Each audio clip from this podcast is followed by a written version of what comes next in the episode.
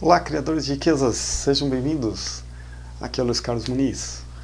Vamos prosseguir com o nosso tema de juros e hoje nós vamos falar um pouquinho sobre juros compostos.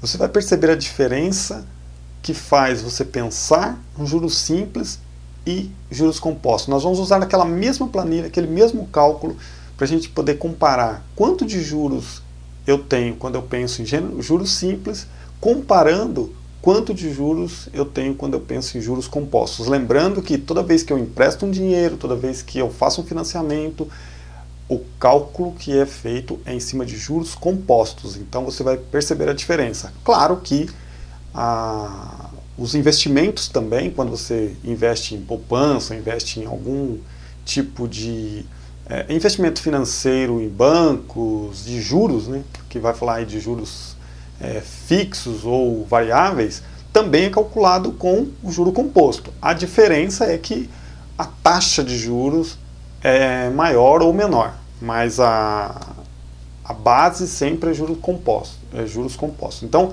vamos ver lá na planilha essa diferença entre juros simples e juros compostos. Vamos prosseguindo então nosso conteúdo. Agora nós vamos comparar os juros simples com os juros compostos para a gente ver a diferença e até eu fiz uma correção aqui no exemplo.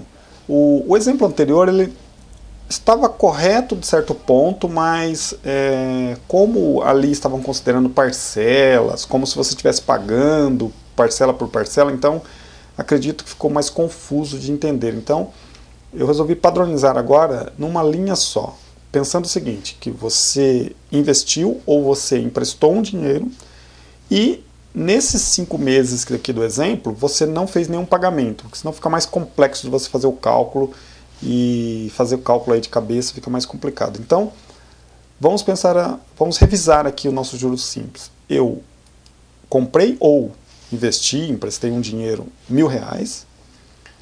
Esse valor eu não fiz nenhum pagamento durante cinco meses, a juros de 2%, no juros simples, eu tenho então todo mês o mesmo juro acumulando e ao final de cinco meses eu estaria devendo então 1.100. Ok? Então essa é a lógica aqui. Se fosse o valor lá de 200 reais, era só ficar 204, 204, 204, na mesma lógica, tá?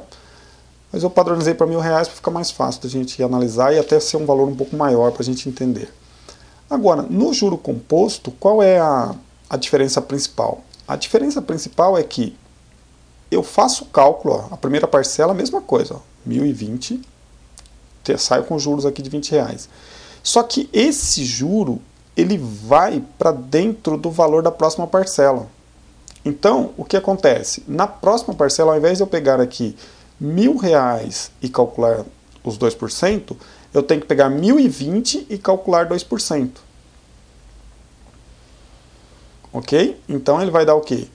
Em vez de, ao invés aqui de 20 de juros, ele vai dar 20 e 40.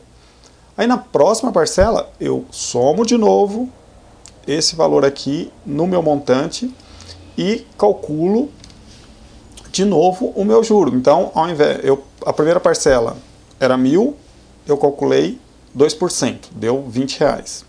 Aí na segunda parcela, o que, que eu já tenho que fazer? Eu tenho que pegar 1.020 calcular 2%. Aí nós saímos com R$ 20,40. Na terceira parcela, eu já tenho que somar naquele 1.020 mais 20 e 40. Então, eu já vou então para 1.040 e 40.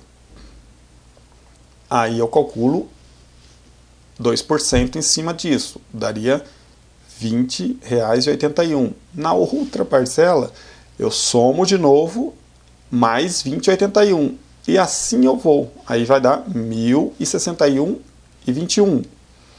Então eu vou fazendo isso até a última parcela. Veja que a diferença então, ó, cada mês o juro aumenta um pouquinho e ao final, ao invés de eu sair com uma dívida de 1.100, eu tenho uma dívida de 1.104,08. Porque eu calculo o juro depois em cima daquele juro que eu já capitalizei no mês passado. Entenderam a diferença? Então, juros simples, eu pego sempre o principal, que seriam os mil reais, e calculo 2% em cima dele a cada parcela, e sempre vou lá na origem. O juro composto eu pego, começo com mil reais, mas quando eu calculo o primeiro juro, aí eu pego para a segunda parcela, eu já somo aqueles juros no mil reais, ele já passa para 1.020, eu calculo 2% em cima de 1.020, no terceiro mês, eu pego esse juro que já deu 20,40, somo naquele 1020, ele vai virar 1040 e 40.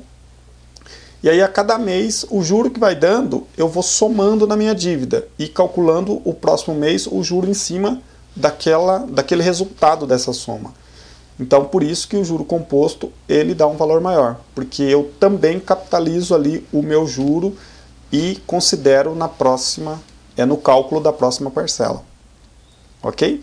Então acredito que dessa forma fica mais fácil de vocês entenderem então a diferença aqui do juro simples, que ele sempre usa o valor original para calcular, e a diferença do juro composto, que ele soma o juro calculado desse mês para cálculo do juro do próximo mês. Legal? Então, por enquanto, é essa a, a comparação que nós gostaríamos de fazer hoje.